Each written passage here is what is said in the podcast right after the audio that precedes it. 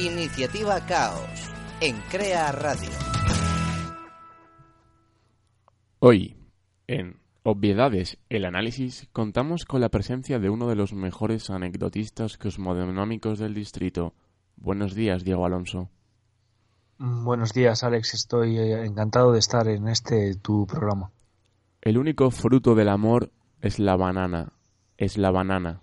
Como un experto en señalar lo obvio, ¿podría analizar el alegórico subtexto de este aforismo, señor Alonso?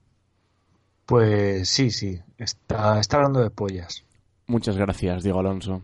Y hoy, en Iniciativa Caos, continuando con lo obvio, una serie hecha por y para negratas. ¡Luke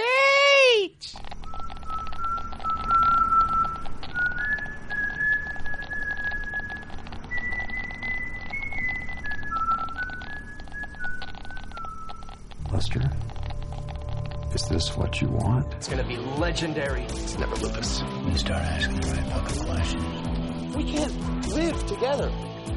We're gonna die alone. I am not in danger, Skylar. I am the danger.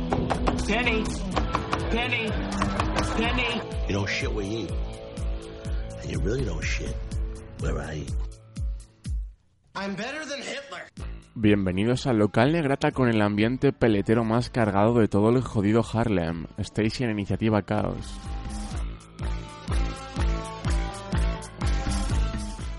Esta temporada hemos hablado de narcos con sus pertinentes y racistas imitaciones latinas. También hemos hablado de Woody Allen, donde no faltaron los chistes de judíos y pedófilos. También pasó algo parecido a la temporada pasada con la serie Paki de Hassis Ansari. Y vamos a hablar de Luke Cage. No sé si os habéis dado cuenta, compañeros, pero nos estamos follando a todas las minorías. Mm. Para el próximo Iniciativa Caos propongo hacer un especial de Akira Kurosawa y llamar chinos a los japoneses y a todos los asiáticos y decir que huelen a guantú frito. Amarillos, amarillos. Iván Tomé es un varón blanco caucásico, una raza fantástica que solo ha gozado de privilegios a lo largo de la historia. ¿Preparado para darle cañita a todo lo oscuro? Preparado, preparado y muy contento de estar aquí otra vez. Aquí en tu programa, hay que decir. ¿En, en qué? ¿En el programa de quién? En el programa, bueno, tengo un subprograma que va dentro del programa. Obviedades. Obviedades. También está con... ¿Nos habéis fijado que el título Obviedades es muy obvio? Es Joder, estás en todo. puro subtexto en sí mismo. También está con nosotros otro varón blanco caucásico que tiene unas ganas locas de caer en el chiste fácil. ¿Qué tal estás, Diego Alonso? Bien, pero solo te recuerdo que aquí en Francia casi somos minoría. Bueno, pero bueno, es como en Sudáfrica, ¿no? Que al final mandan los blancos aun siendo minoría. Somos minoría en número, no significa que seas la minoría. Sí, no, es una, es una paja continua la vida. Y de- dices que, que hablas de pollas, ¿no? Oye, sí, en este diálogo inicial hay que felicitar a Iván Tomé porque ha calcado los gritos, ¿eh? Sí, no, además hemos estado un rato ensayando porque no, no conseguía lo que le pedía y yo me he puesto en plan director de teatro, de estos que van... Me, me recordaba un poco a mí mismo a, a Vincent Cassel en Cisne Negro, solo que era danza no teatro, pero ese era el concepto. Es que soy actor de método. A mí me tenéis que decir con unos días, yo me voy al gueto y ya, pues... Y ya te vas preparando, ¿no? claro. Pero mira, ¿A qué, a qué- a qué reto te vas a ir tú en Valladolid? Eh, ojo. Bueno, no, no hablemos A de estas que- cosas. a ver lo que dices. que después me caen por todos los lados. pero mira, ya hablaba antes con Iván, Diego, sobre, sobre esto, ¿no?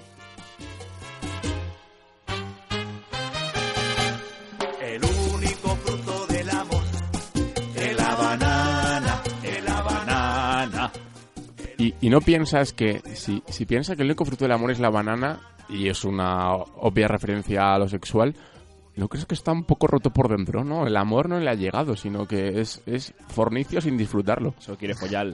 Follar la saco. Es muy bonito.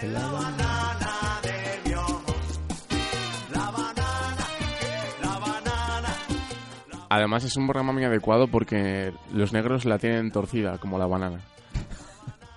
Yo soy Alex Navarro, hoy vamos a hablar de Luke Cage. En Iniciativa Caos no ahorramos en detalles, por lo que si no quieres spoilers deberías escuchar otro de nuestros programas sobre una serie que sí hayas visto. Este es un consejo de la Asociación de Víctimas del Spoiler Matutino.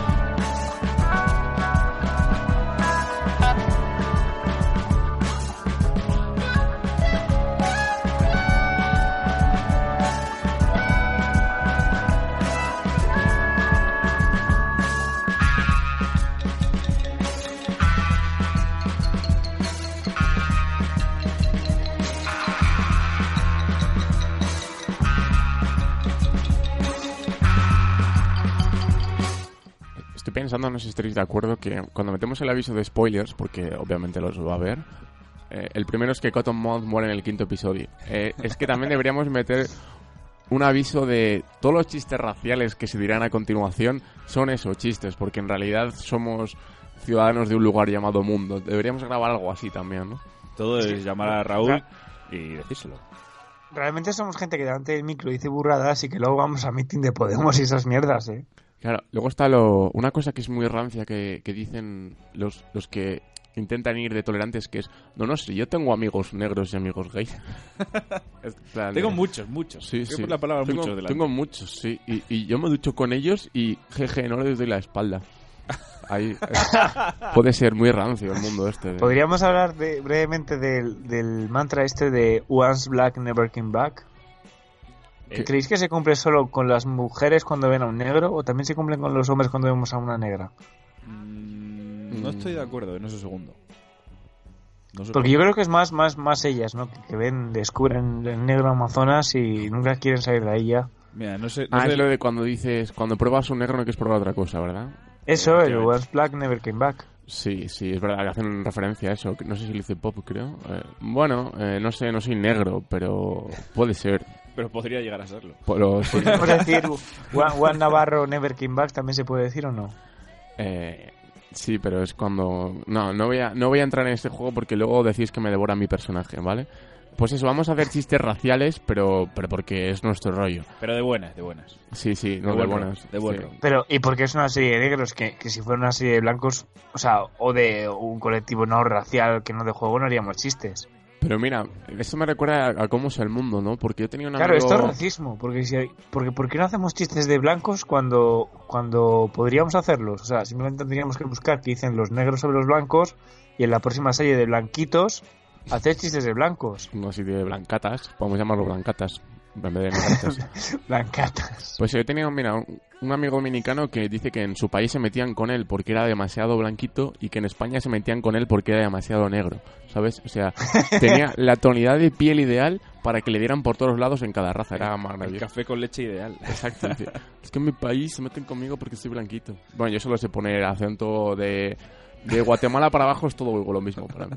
Pero tú realmente tienes tu acento, ¿sabes? Hay un país latinoamericano que se llama Alexlandia, Alexland, ¿sabes? Alexonia. Y tú hablas ahí tu, tu, tu propio acento. Pero además el mismo tono de voz. Sí, no, a ver, yo tengo muchos registros, pero dentro de mi, de mi castellano de meseta. Luego ya me sacas de, de esto y... Bueno, hemos, venido a hacer un podcast de Luke Cage, ¿no? ¿Seguro? Sí, bueno. Además, mira, Luke Cage ya es un concepto en sí mismo, porque Luke Cage barre una barbería y friega platos. Hasta aquí todo normal para un negro estándar. Pero luego al final acaba en... Le acaban... En la cárcel, acaba en la cárcel. Sí, sí, acaba en la cárcel. Pues eso, la historia de un negro estándar, la cronología. de Harlem. Un poco, un poco más fuerte de lo normal, pero ya está. Que no sé si habéis, medias, no sé si habéis visto el... reparte hostias. Sí, además. Bueno, luego hablaremos del último episodio, pero el último episodio yo lo estaba viendo y, y vamos, me, me faltó ponerme una capucha y empezar a mover las palmas de arriba abajo. Yeah. Eh, no sé si habéis visto, el creador de, de esta serie es Cheo Dari Coker, que tiene un nombre bastante complejo. Y, y si le veis, parece un bebé gigante, ¿sabes? Porque tiene, es súper calvito, tiene, tiene una cara muy, muy regordeta. Y, a ver, luego le pone una típica foto en blanco y negro y ya parece un, un- un señor mayor, ¿no? Pero parece un, un bebé gigante y, y no descartamos que lo sea. Y es blanquito. No, no, es un negrata. De ahí lo Pero de mola. serie hecha por y para negratas. Molaría que fuese blanquito y, y que lo hace de negratos. Bueno, pero ¿quién es Luke Cage? Luke Cage es Carl Lucas, es un personaje más de Marvel, eh, de- del universo que, que Netflix está, está llevando en Marvel. Empezó con Daredevil, eh, luego hablaremos de la enfermera de, de Daredevil, que no sé qué opinarás de esto, Diego. Pasar de un ciego a un negro es un paso atrás, un paso adelante. Es un debate que abriremos después. Y, y Luke Cage, su superpoder es que es tiene la es bulletproof, ¿no? Que tiene la piel durísima y, y, vamos, es prácticamente indestructible. Mete hostias como panes. Y hablamos de que habían hecho Daredevil, Jessica Jones y, y el, ahora el spin-off es de, de Jessica Jones, es de Luke Cage. Mm, vamos así, no sé, tú habías visto Daredevil, no has visto, ¿no? Y Jessica Jones tampoco, Diego- eh, Iván. No, porque Daredevil lo int- la intenté visionar y no pasé el primer capítulo. Tengo que ponerme un día a ello tranquilamente, con ganas. Hostia, tío. O sea, no sé. Ya, sí, ya Lo sé, ya lo sé. Todo el mundo me ha dicho que si he visto Luke Cage, ¿cómo no he podido ver Daredevil? Porque mola más, porque tal. No sé, no me ha entrado tan bien como... A ver, Diego, como si tú piensas, tú piensas como yo, eh, Luke Cage te parecía inferior a Jessica Jones y Daredevil. Sí, yo para mí mi, mi, mi esquema sería temporada 1 de Daredevil, eh, Jessica Jones, temporada 2 de Daredevil, Luke Cage. Que no, di- no quiero decir que esta, por ser la que me va a gustar, me parezca mala. Simplemente me parece que es un está un, un escalón por debajo, eh, a mi parecer. Yo creo que el escalón por debajo lo marca el, el villano, porque eh, en, en Luke Cage puedes empezar, bueno, puedes pensar que Mouth va a ser el, el villano, pero claro, como se lo cargan tan pronto, luego tenemos a, al auténtico villano, ¿no? Que es Diamondback, eh, Willis Striker, que era el, el hermano, ¿no? Entre comillas, de, de Luke Cage, y luego también está esta política Mariah Dillard. Entonces son como... Es una un- especie de, de- que estaba que hagamos de chiste, pero esta mujer a mí me recordaba una especie de, de, de Rita Barbera de Harlem. Pero es que para mí es la verdadera villana, no ni Diamond Sí, a mí, ta- Cottonmouth. para mí también. Sí, pero comparámosla con Killgrave y con Wilson Fisk, por ejemplo. Mm, A ver, ahí obviamente flojea. esta ni, ni controla mentes ni es una mente del caos. Esta simplemente es una pues una loca. Oye, os abro un debate. ¿No os parece que las, las series de Marvel también son tan buenas por los villanos? Porque a mí, por ejemplo, Claro. en Luke Cage me parecen mejores los villanos que, que el personaje inicial. Y en Jessica Jones andan a la par. No, no, Jessica Jones, Killgrave se comía Jessica Jones. Para mí, sí. Pero hay sí, mucha sí, gente sí. que cree que no. No, no, mí el Hasta, la, hasta, se- se la hasta la come. tortícolis final yo creo que sí, que Grave era mejor que Jessica. Pero triunfan por eso, por el villano, no por el personaje inicial. Va a Se ser el, debate más corto de la historia porque vamos a estar los tres de acuerdo. Ya, pero Sí, pero es que, por ejemplo, en la, en la, yo lo he visto también en la temporada número 2 de Daredevil. Porque en la, en la 1 partes de Wilson Fisk, que es que para mí Wilson Fisk es, es ya no el mejor villano de las series, es que si me apuras es el mejor villano de- del universo cinematográfico Marvel, a menos de las recientes. Es que Wilson Fisk de la serie es Vincent Donofrio, que puto, en fin. Y lo comparas, por ejemplo, con, con Punisher o con Electra, que, que para mí también los dos, sobre todo Punisher está muy bien, pero es que ya te faltaba algo, te faltaba el, el paso, los, do- los dos pasos por delante que iba siempre Punisher. O sea, que iba siempre Fisk. ¿sabes? Y, a- por ejemplo, a mí Cottonmouth me parece que, que va siempre un paso por detrás de Luke Cage, porque Luke Cage le, le gana la partida desde el primer momento. Solo hay un momento en el que Cottonmouth sale de la cárcel que crees que, que igual se complica la cosa, pero es que desde que Luke Cage declara la guerra a Cottonmouth, no hay ningún momento en el que Cottonmouth vaya por delante. Sí, también podríamos decir ¿no? que este, este, eh, Luke Cage, que es el. Yo creo que es el personaje de los. es que claro, tampoco empecé realmente carismático. Podríamos decir que es una serie de superhéroes costumbrista. Porque, bueno, en, realidad no hay mucha. Es bastante realista, por lo menos comparado con. Con Jessica Jones o Daredevil. Tampoco hay esas escenas de lucha que veíamos en, en Daredevil. Recuerdo un, plano de secuencia, me parece que es del cuarto episodio de la primera temporada de Daredevil, que era absolutamente maravilloso. Que recorda- me recordaba a Old Boy, por ejemplo. En cambio, las peleas que hay en, Luke Cage son todas más rudas. Son Luke Cage, le disparan un poquito, mm, me quito así un poco el polvo y, da un par de rapapolvos y ahí se acaba. Es bastante menos físico y, visual que de lo que era Daredevil. O, Jessica Jones, que era un poco también más psicológico, pero debido al villano. A mí también me parece que Cosmo lo hace muy bien. Eh, lo hace muy bien el actor, que le conocimos en, House of Cards por ser Remy Danton, que es... A ver, Mahershala, no me sé pronunciarlo, solo- lo siento. ¿Sabes pronunciarlo, Diego? Pu- Puedo intentarlo. Mahershala Ali, vamos a decir. Sí, que es un tío que lo hace, lo borda, ¿no? Lo borda. Pero sí, es verdad. Yo creo que estoy de acuerdo con vosotros en que la, la auténtica villana es, es la Rita Barbera de esta de, de tono negro. Y, y que bueno, luego está hay personajes como, como Sage, el, que al final acaba siendo la mano derecha de, de Black Mariah. Y, hombre, la, la- la mano derecha y, y algo más. Sí, bueno, y pero la izquierda y la mano que haga falta de abajo, ¿sabes? O sea, que como acaba la, la serie, eh, la química sexual entre estos dos es, es bajísima, ¿no? Porque llega así, llega eh, Dylan, Mariah, la- le muerde un poco el labio a Sage y, y ahí se queda, es en plan de... a ver, eso es, o sea, la química Mm. sexual que ellos transmiten es bajísima, pero la tensión sexual que intentan transmitir es altísima. Es en plan, se miran y a ti lo que te están intentando vender en la serie es qué papazo te echaba. Y tú lo que estás viendo en la pantalla es qué cojones está pasando. Digo, eso es- eso es un ¿Por qué de repente. Sides quiere, quiere, quiere esto? Mm, hombre, a ver, sí, yo que- creo que siempre andaba detrás en la sombra, en plan, yo quiero ser el puto sheriff, pero tengo que eliminar a esta gente poco a poco. O sensación da. Muy, muy bien buscado entonces que se llamará Sides, ¿no? Eh, Eh. eh, no, no me había pillado, sí, sí, joder. Bueno, de todas formas, eh, a mí con el personaje María, de Mariah Dillard, o Ma- María Dillard, o como se diga, es de los, po- de los pocos personajes que empecé odiando al principio y acabé odiando al final. O sea, era una tía que me caía mal desde el primer momento. La cogí un asco del copón. A lo mejor es porque es política. Yo le cogí mucho asco a- al detective Scarf hasta que murió. Pues a mí me caía bien. Joder, pues era, es que era el, el típico que apestaba a corrupción desde aquí. Sí, tenía toda la pinta, pero tenía ese- esa ironía graciosa que... Y además me recordaba a uno de estos detectives malunos salidos de, de la serie de Gotham, ¿sabes? Que eran así un poco un poco bluff.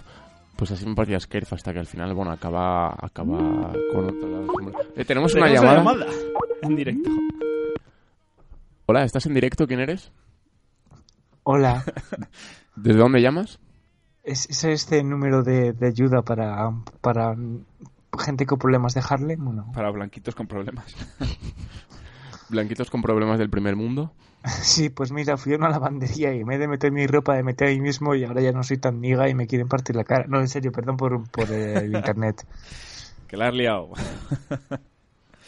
Bueno, es un problema. que- Hablábamos que de, del detective Scarf que, que nos parecía, por ejemplo, Gotham a mí me parece una serie bastante maluna, no, no hemos hablado de ella, pero es bastante bastante mala. Sí que, es, sí que es cierto que ha sacado la tercera temporada y no me llama nada la atención. Las dos primeras me las vi, no me desagradaron. No, pero me Y- parece como todo muy telefilm, muy ahí con esa Sí, iluminación ha- hablemos de, de- de esto un breve momento. Hablemos de, de- de lo maluno pero entretenido. Porque hay un mollón de cosas que son malunas pero son entretenidas. A mí Gotham me parece a nivel narrativo. Realmente Gotham, mi opinión es que es una telenovela de superhéroes.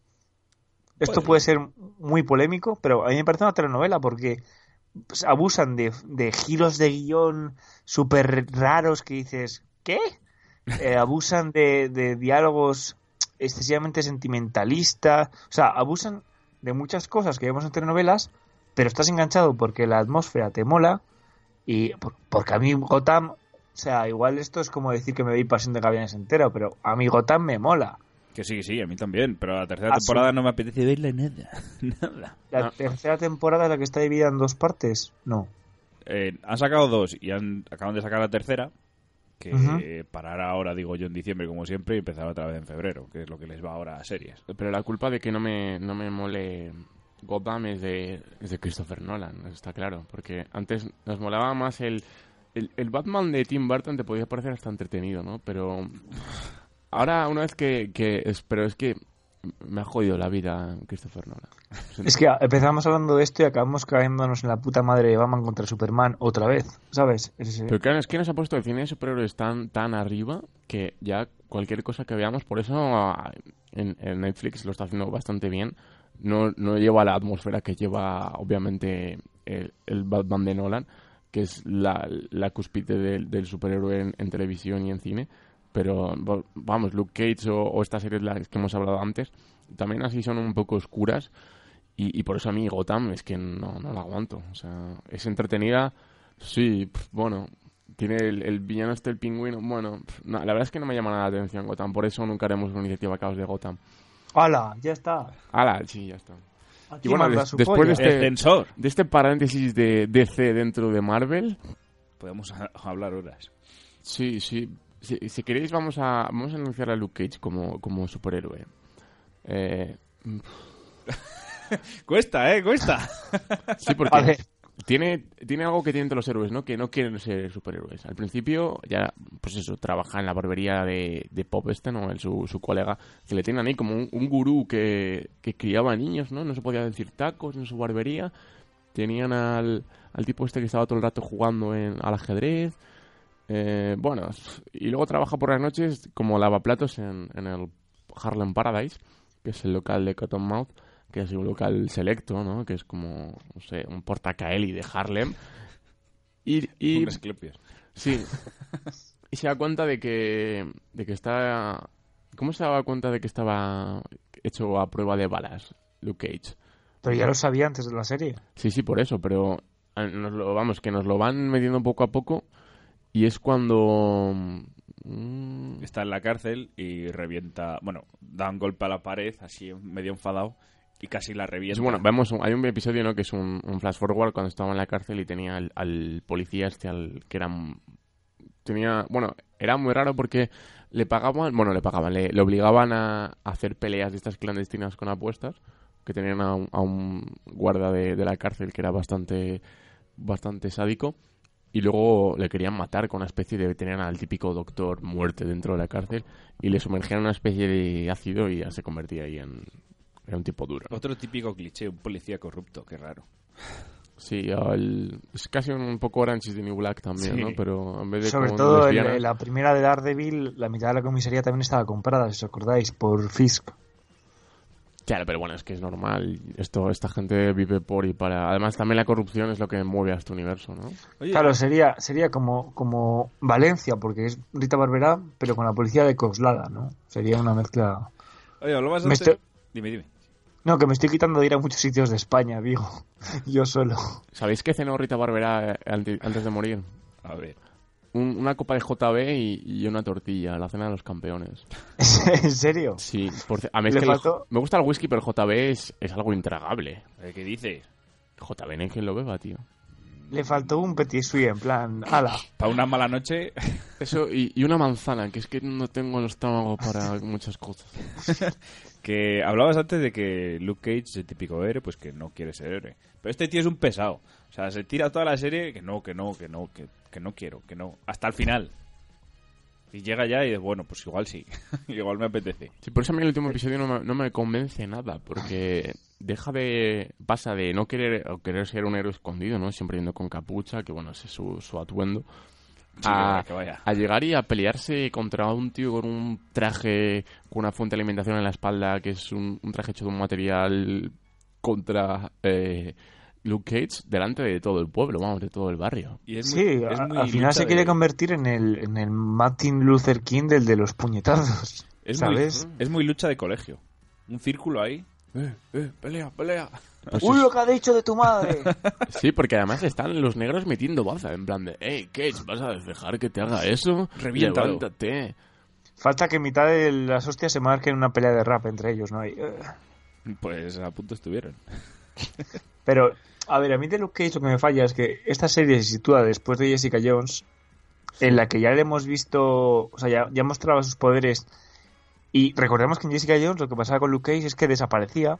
Desaparecía porque se sentía avergonzado por haber sido controlado por Killgrave y desaparecía después de una operación, que dices tú la enfermera de Daredevil, una operación para la cual le tenían que hacer, no me acuerdo qué putada, ah, o sea, porque Jessica Jones le pegaba un tiro a Luke Cage Sí. y luego para, para conseguir operarle, no me acuerdo qué peripecia hacían.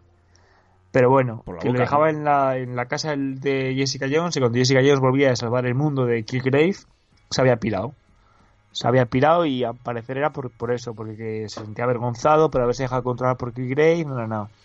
Es y ahora le ves que después de eso está barriendo pelo y fregando platos y ha vuelto a su rollito de, de el mundo es una mierda y no quiero ser un superhéroe. Cuando en Jessica Jones ya como que empezaba a plantearse, sobre todo a base de a base de follar con Jessica Jones, se empezaba a plantear el usar sus poderes para algo. Y ahora volvemos al, al negacionismo. De, Joder, Luke, eres un pesado. de todas formas, ¿tú tuviste tan claro que, que Luke Cage era después de Jessica Jones? Porque a mí me costó varios capítulos, ¿eh? A mí me costó. Yo no sabía dónde iba a estar situado. De hecho, para mí eh, hubiera tenido más sentido casi que estuviera antes para saber toda la historia con Riva y todo esto. Pero lo tuve claro porque empezaron a. Bueno, por, como siempre, este universo de Marvel, empezaron a hacer referencias entre sí. El pop le decía en un momento determinado ese paréntesis que tomaste con una Sí, eso sí. blanquita, no sé qué. Y luego en otro momento hay una escena- un capítulo que empieza con el programa de radio de la mejor amiga de, de Jessica Jones.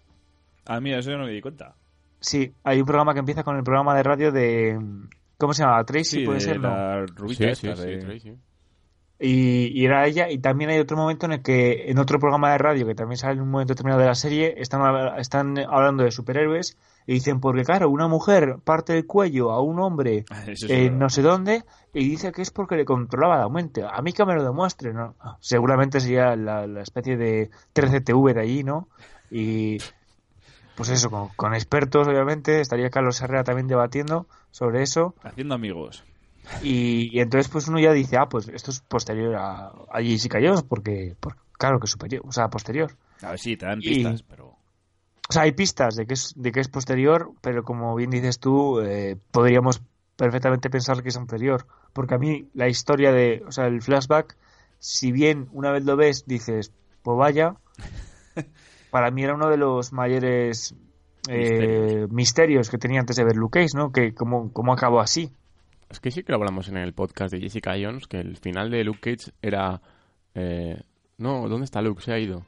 Ah, pero no, no, se ha ido, sí. O sea, Sí, se que había ido. muy- Dijo, pues me voy de Hell's Kitchen y me voy a- aquí al Harlem a, como has dicho, a Que, barrer que además eso, dices, se ha ido, y dices, bueno, se ha ido a otra ciudad, a otro país, no, no, a otro barrio, o sea, ¿qué, qué es esto? Y Jessica Jones sentó la puta serie, oye hablar del mismo negro, y no te creas tú que dice Jessica, voy a ir a echarle un cable. Y Jessica diría, pues que se joda, ¿quién me ha dejado? Estoy a dos paradas de metro, pero va a ir a salvarle su puta madre. Oye, ¿no os da la sensación de que esta serie al final era innecesaria? O sea, que al final solo es... Hostia, tío. Sí, sí. Es, es una, es una serie para... Pues, A ver. De transición para meterlo para los... ¿Cómo se llama? Los defensores o de defenders. Sí, ¿no? sí. Es transición totalmente. Yo me quedé con el final de la serie como diciendo... He visto una serie solo para empezar a ver otra. O sea, para meterme en vereda en otra. No A mí más. me parece que aporta menos que las demás porque por primera vez hablan de un superhéroe del que ya sabíamos sus poderes y al que ya hayamos visto bastante, porque Luke Cage sale mucho en Jessica Jones. Claro, Igual es ahí está. Es un ahí se spin-off pierde. esto. Claro, es como si Iron Fist, que se supone que en los cómics era muy amigo de. Bueno, de hecho yo a Iron Fist esperaba verle en Luke Cage. Es como si salen seis episodios de Luke Cage y luego te tragan una serie en- entera de Iron Fist y dices, pues bueno, Iron Fist. Nos no vamos te a quiero hacer una serie feo, entera pero- de Iron Fist, ¿no? ¿Eh? Sí, sí, es que va a haber serie de Iron Fist, pero te quiero decir, o sea, en los cómics, Iron Fist y Luke Cage son mejores amigos. Entonces yo cuando vi Luke Cage y vi que iba a haber una serie de Iron Fist, dije, pues ahora lo mismo que con Jessica Jones y meterán a Iron Fist en la serie. Entonces, habría pasado un poco lo mismo, ¿no? Que si te meten a un superhéroe nuevo en una serie sobre otro superhéroe nuevo, al final cuando te meten a la segunda serie dices, pues, a ver, Iron Fist, no te sientas mal, pero es que no me vas a aportar nada tampoco, ¿sabes? Pues esa es la historia. O sea, que Sí, sí, sí, no, que estoy- hasta ese punto estoy de acuerdo contigo. Luego ya que la serie que han hecho sobre Luke Cage hayan querido darle una historia propia, pues, mm, por ejemplo, yo estoy de acuerdo con Alex en que Cottonmouth para mí es eh, el, me- el mejor villano. Sí. Lo que ya me, me raya hasta más no poder es el Diamondback y con Diamondback hay un, por ejemplo, o sea, audiencia, ma- malvicio, que sé que no nos escucharás. Por favor, abre, abre mi mente porque yo tengo un problema muy serio. O sea, ¿os acordáis que Diamondback le mete dos tiros a Luke Cage, no? Dos Sí, tiros, sí. uno abajo y uno arriba. Y luego cuando le operan, le sacan una puta bala. Es verdad. ¿Qué hacen con la otra? Bueno, En serio, he vis- he visto el episodio de la operación, te lo juro, o sea, como si fuera hospital central, ¿eh? Me lo he visto siete veces, de arriba a abajo, o sea, parando. Digo, en algún momento seguro que la sacan. No la sacan. Y igual es que en otro episodio anterior se sacan parte. ¿Dónde está la segunda bala? Está dentro. Además pasa una cosa muy muy muy triste con, con Diamondback, que es esa clase de personas que ha leído un libro en la vida y, y te habla siempre de ese libro, ¿no? En este caso es la Biblia. Y la tiene ahí súper subrayada y demás. Y, y es la clase de persona que se esfuerza en que sepas que ha leído un libro, aunque sea Es, un es como, libro. sí, ya te digo, es como, es como esta gente que, que se lee el, el Guardián Intercenteno y se dedica a matar gente y luego dice, no, es que leí el Guardián Intercenteno. Y yo ya estoy... Claro, o la la gente, olla. o la gente que llega y te dice, no, no, eh, el libro es mejor que la peli. No, son distintas. No, no, el libro es mejor que la peli. Porque seguramente solo haya leído ese libro en su vida. Pues pasa lo mismo con la Biblia porque empieza todo el rato a algo que es bastante, no sé, eh, fundamentalista, lo de llegar y empezar a soltar pasajes de la Biblia a modo random. Y luego está esta mirada de, de perturbado que tiene, que sí que está bastante conseguida, pero a mí también me da bastante, bastante pereza el personaje de, de A mí Diamondback. es que, es que si te digo la verdad, Diamondback me parece el Jules Winfred de Pulp Fiction con dos rayas más de coca y es que no sé, o sea, es que además hay mogollón de referencias a Pulp Fiction, no sé si aposta o sin querer, como el hecho de que el pavo no haga más que repetir la Biblia y que en un momento en el que están Diamondback con con eh, Cottonmouth, uno de los pocos momentos que coinciden vivos ambos, eh, suena una canción de Pulp Fiction. Está en el despacho de Cottonmouth y suena una canción que sale en Pulp Fiction. O sea, no sé exactamente cuál. Una de esas. O sea, una canción que sale en Pulp Fiction. Y dije, ¿pero qué me estás contando? E hilando mucho, mucho, ya que Luke Cage nació como cómic cuando el Black Exploitation estaba en auge y a su vez Tarantino hizo su particular homenaje al Black Exploitation en Jackie Brown, ¿piensas que con esta, eh, digamos que mención os- oscura, un poco oculta a, a Wilfred de, de Pulp Fiction es todo en un universo Tarantino pero más sórdido? No, simplemente creo que ya que metieron a un aficionado a la Biblia dijeron, bueno, sí, yo creo pues que también. Sí, no, ¿Qué, no, qué, qué- qué niga conocido en el cine es aficionado a la Biblia? Ah, Jules Winfred. Pues venga, vamos a hacer guiños a Pulp Fiction un poquito... Pero sí, al final comparto tu punto de vista de que a ver, Iván, tú has empezado diciendo- es un género. Tú has empezado diciendo que esta serie no se debería haber hecho. Algo que igual has dicho a la ligera, pero es muy profundo, porque estabas negando la existencia de algo que ya existe. Y, y- y no puedo rechistar con, con esta con esta teoría tan retorcida que hemos buscado. De la de. ¿La Biblia? Mm, Sí, la del el mundo Tarantino dentro de Marvel. Que hay Tarantino, si lo piensas, está en todos los lados. Es como el número 23. Dicen que si empiezas a hacer cosas y a mirar cosas y, y a hilar determinados segmentos, todo lleva al número 23. Hombre, yo Sí, bueno, pero esa chorrada también puedes hacer con el número... Venga, dime un número al azar, el 37. Si empiezas a sumar todo... Es que el 37 con, es la- primo. con el Es que te iba a decir eso, sea macho. 37... ¿eh? Has ido a dar con un número que es primo. Me da igual. Suma todo lo Como que el te mira. 23. Yo, mira, o sea, a lo loco, yo nací el 26 de noviembre. 26 más 11, Espera. ahí lo tienes. Ahí lo tienes, tío. Es que no hay, o sea, estas chorradas de los putos números me hasta eh, que estamos hablando de Luke Cage y de que no se debería haber hecho, ¿no? Que, a ver, que lo primero es una ida de olla de Alex Navarro, lo del universo tarantinesco con esto. Porque Luke Cage de Tarantino, lo que yo de... yo qué sé. Sí, sí, no. no me sale ninguna. No hagas comparaciones que no puedas acabar, Iván Tomé.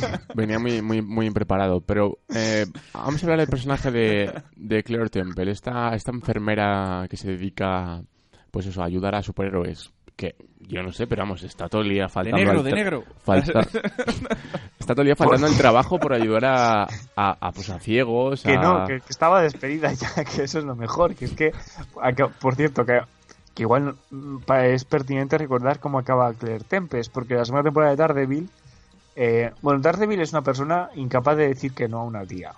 Entonces, mientras Pero tontea normal, con su tío, secretaria- normal.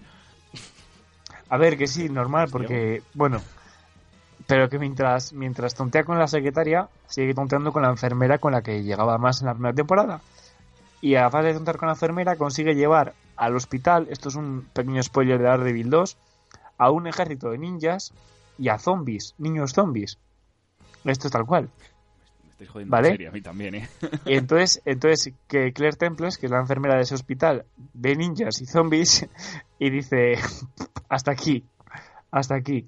Y entonces es verdad que lo Alex es que se dedica ahora a ser enfermera de superhéroes. Es decir, vamos a ver una nueva serie que va a ser Claire Temples, asistente de enfermería de superhéroes. Claire Temples es por la calle a un señor muriéndose Qué cutre. y le dice, ¿cuál es tu superpoder? Ninguno, te jodes. A ti no te salvo. Yo, mi tiempo es muy escaso y hay pocos superhéroes a los que dedicárselo. Porque tú te estás muriendo, pero igual Daredevil, igual Daredevil ahora mismo, como es ciego, se ha hecho un raspo de la rodilla y está sangrando. Y va a morir porque es, hemo- es hemofílico. Entonces tengo que ir a salvarle. Era hemofílico. Joder, lo tenía todo el pavo. No, no, eso lo he inventado yo. Imagínate un superhéroe hemofílico. Mira, voy a poner esta música porque tengo una pregunta que haceros.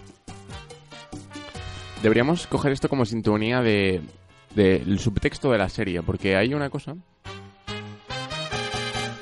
El único fruto del amor de la banana. Cuando Luke Cage y Claire Temple no paran de decir en la serie vamos a tomar café, ¿de qué creéis que hablan?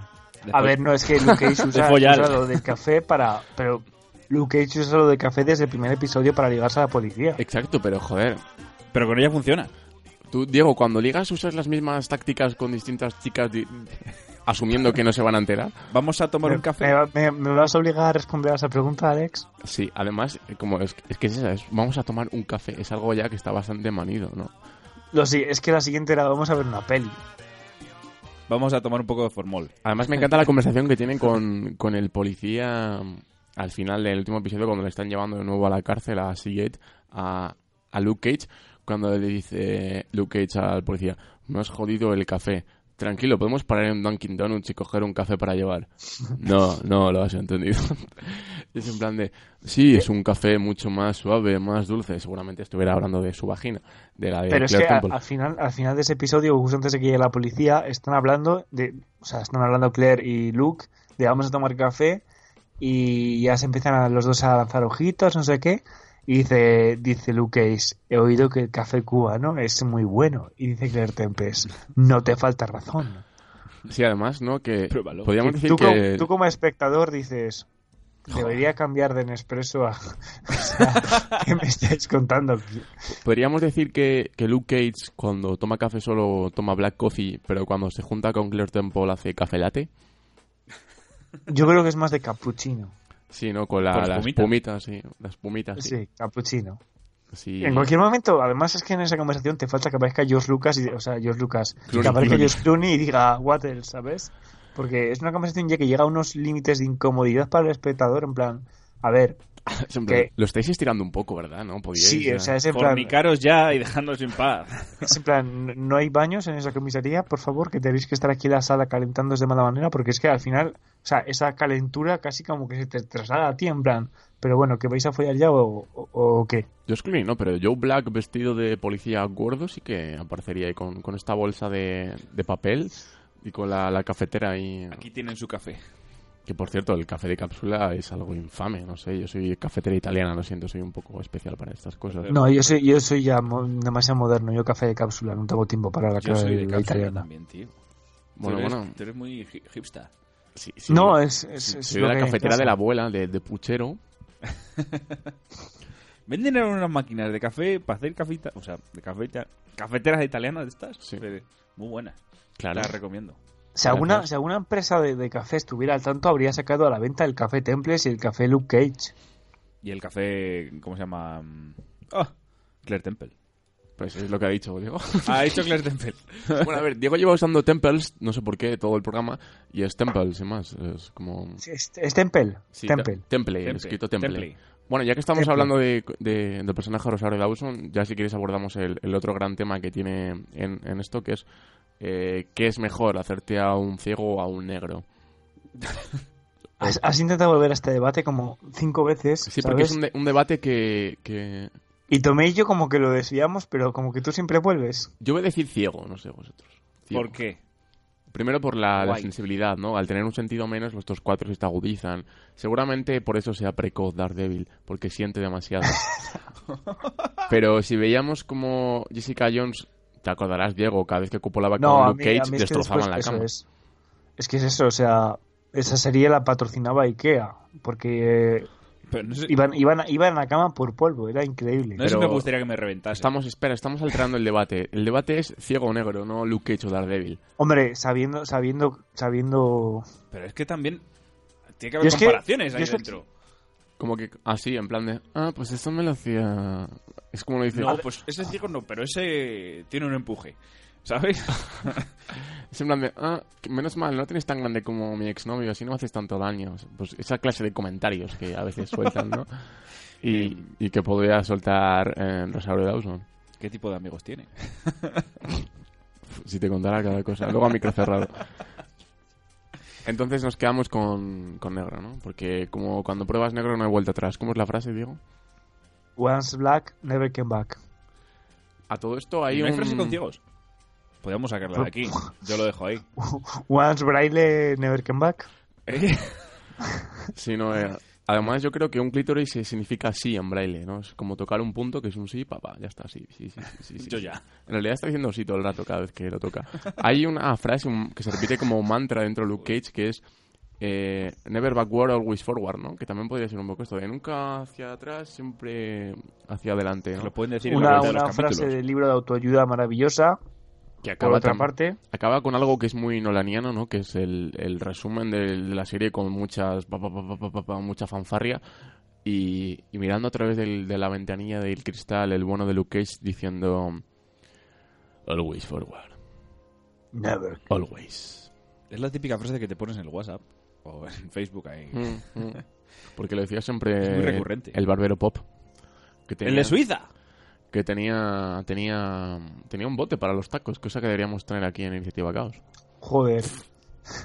Pues Lo va. llenamos en, en 10 segundos de programa. Abríamos un estudio nuevo. No, cada vez que negamos la existencia de algo que existe, un euro al bote.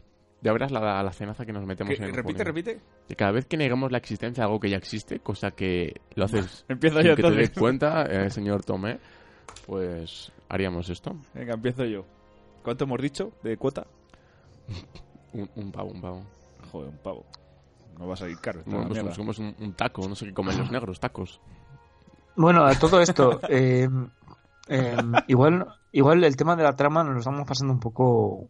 ¿No? Por el forro, pues, joder, pero si Estamos- hemos dicho que no debería existir, Claro, no, a ver, hemos, hemos hecho un repaso así de los personajes principales, yo creo que de una manera un tanto absurda. Joder, nos queda, sí. nos queda la policía, por ejemplo. La policía es ahí interesante. Misty, Misty Knight, ¿no? es un, Es tan, perso- tan interesante que no me ni su nombre. Misty, esa es. Misty Knight. es un personaje que me chirría mucho.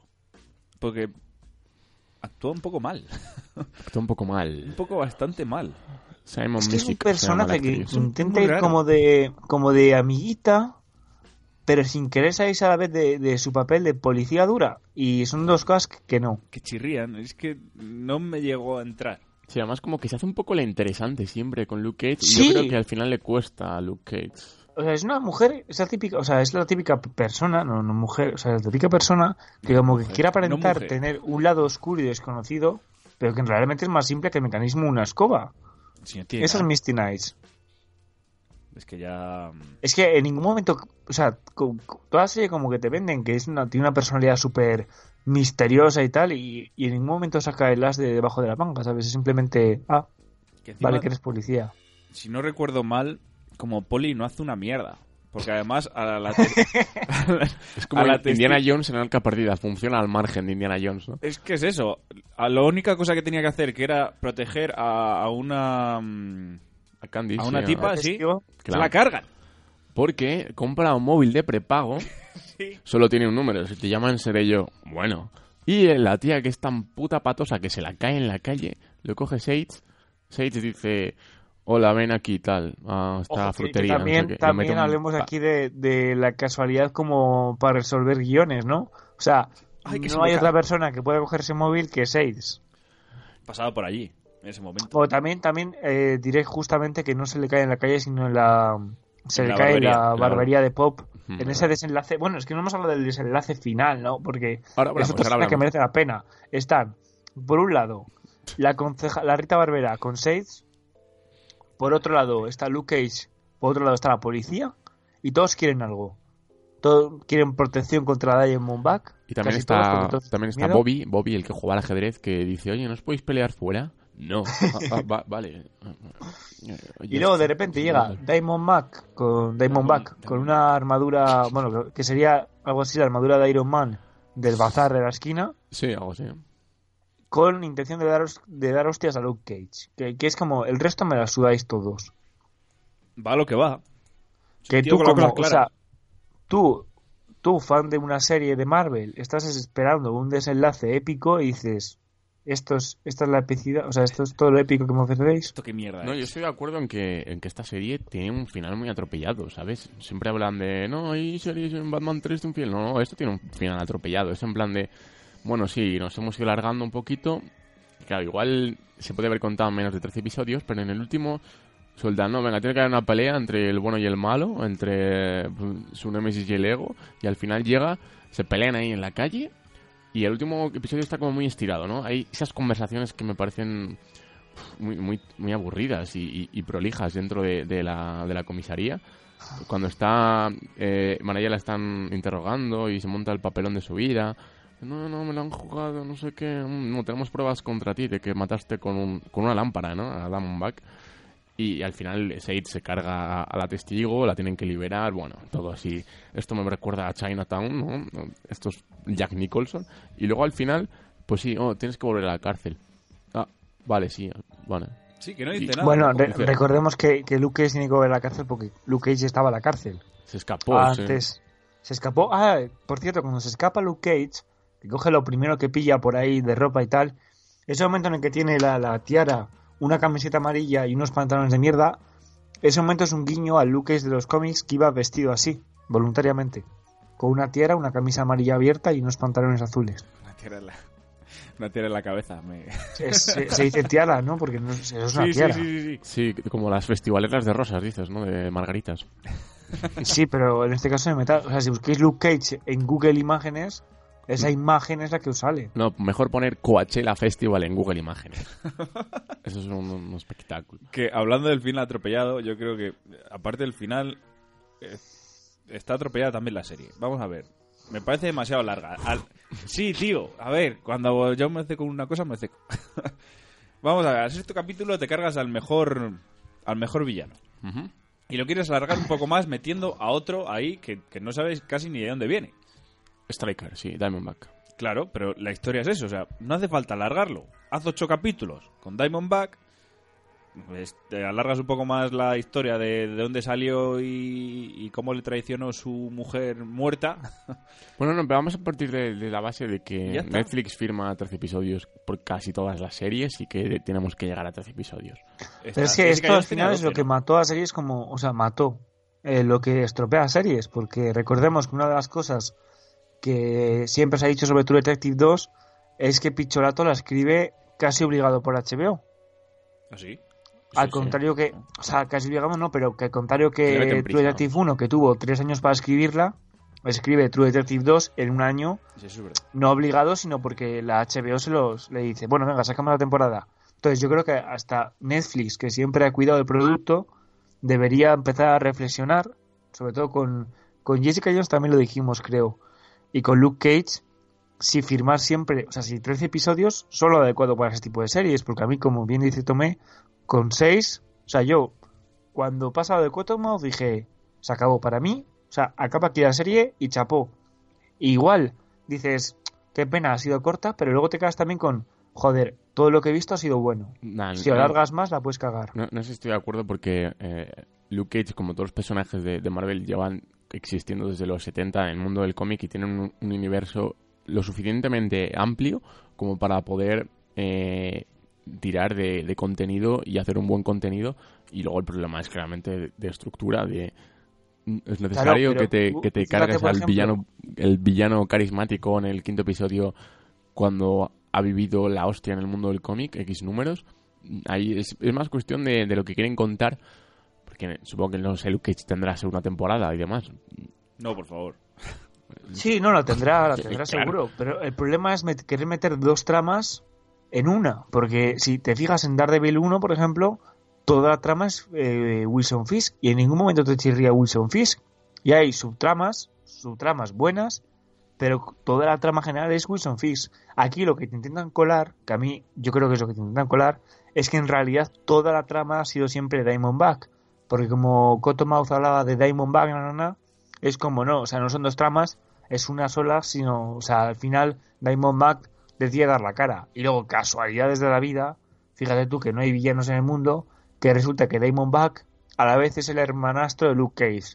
Pero a mí eso me, me parece que está muy bien hilado, porque además puede ser muy bonito, ¿no? Que tú, tú eres, sí, hermanastro, ¿no? Eh, como- eh, sea al final tu, tu enemigo, puede llegar a ser muy atractivo. Lo que pasa que no me parece que esté del todo bien construido Diamondback. Te, co- te compro eso, pero reduces capítulos, porque había uno de relleno, y quedas bastante mejor. Bueno, alguno... dos, O tres, cuentas en algún momento que Luke Cage tenía esa clase de problema familiar, porque lo que suena muy extraño es que de repente aparezca Diamondback y que tú quieras saber quién es Diamondback y te empiezan a decir, no, es que Diamondback es familiar de Luke Cage. Y tú dices, ah, ¿y Hombre, Luke Cage no sabe que su hermano ha hecho, o sea, que su hermano es un criminal ahora? No, no, o sea, no sabe, no sabe, no sabía nada de su hermano Luke Cage. Pero mira, es que es- Oh, tiene, tiene- Porque para empezar no sabe ni que era su hermano, que es otra. Pero... tiene, tiene muy buenas críticas Luke Cage y bueno, aquí. lo estoy leyendo, sí, bueno, aquí en Iniciative Caos vamos en contracorriente. Pero es que estoy leyendo críticas, por ejemplo, aquí en, en, en Forbes de Estados Unidos empiezan a hablar de que tiene una estructura narrativa realmente buena. Yo no estoy de acuerdo. Eh, también dicen em, que es la mejor serie de Marvel y Netflix que se ha hecho hasta la fecha.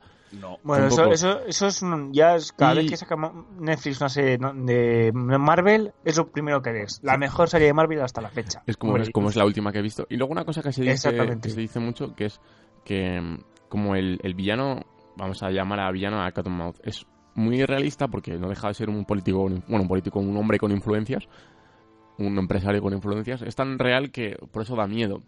Y decían algo parecido de Wilson Fisk, que su superpoder era ser grande y gordo, pero en realidad su superpoder era también el poder de influencia y de corromper a- al que quisiera. Pero aun siendo Wilson Fisk un buen villano, eh, a mí el villano que realmente me da miedo es el que tiene superpoderes en este mundo de Marvel y Netflix, que es Killgrave, que era capaz de... Tiene un superpoder que da mucho miedo, que es que puede hacer lo que tú quieras, simplemente pensándolo. Es en plan de, tome, quiero que te comas ese micrófono, y te lo estarías comiendo.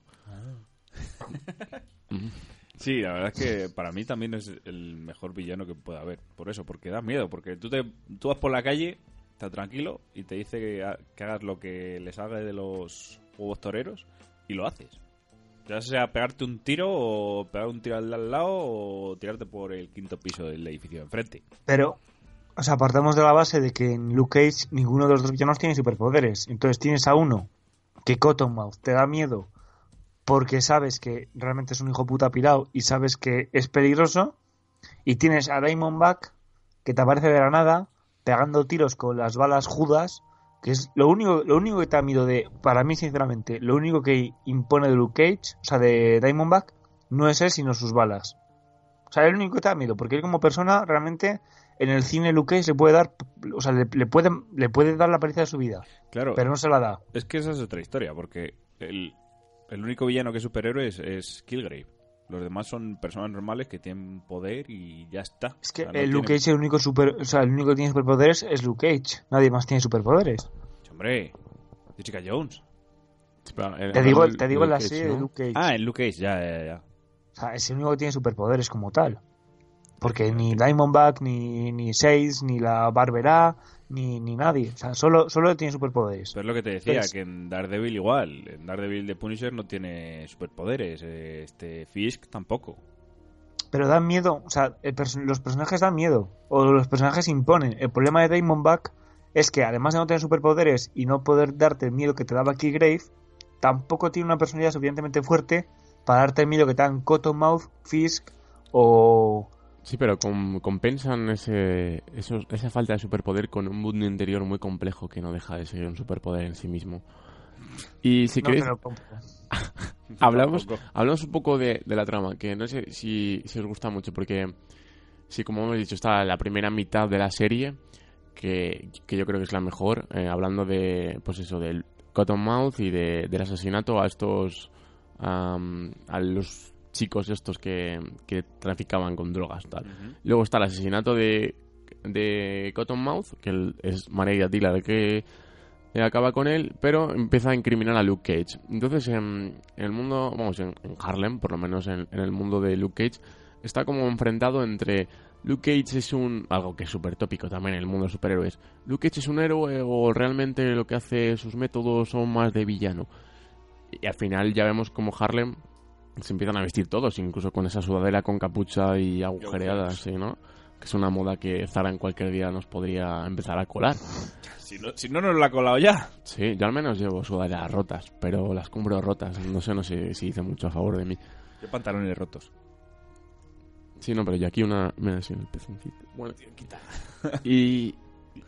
Y al final yo creo que Luke Cage es bastante respetado. También es porque lo dicen en, en una de estas entrevistas de televisión falsas que hay dentro de la serie.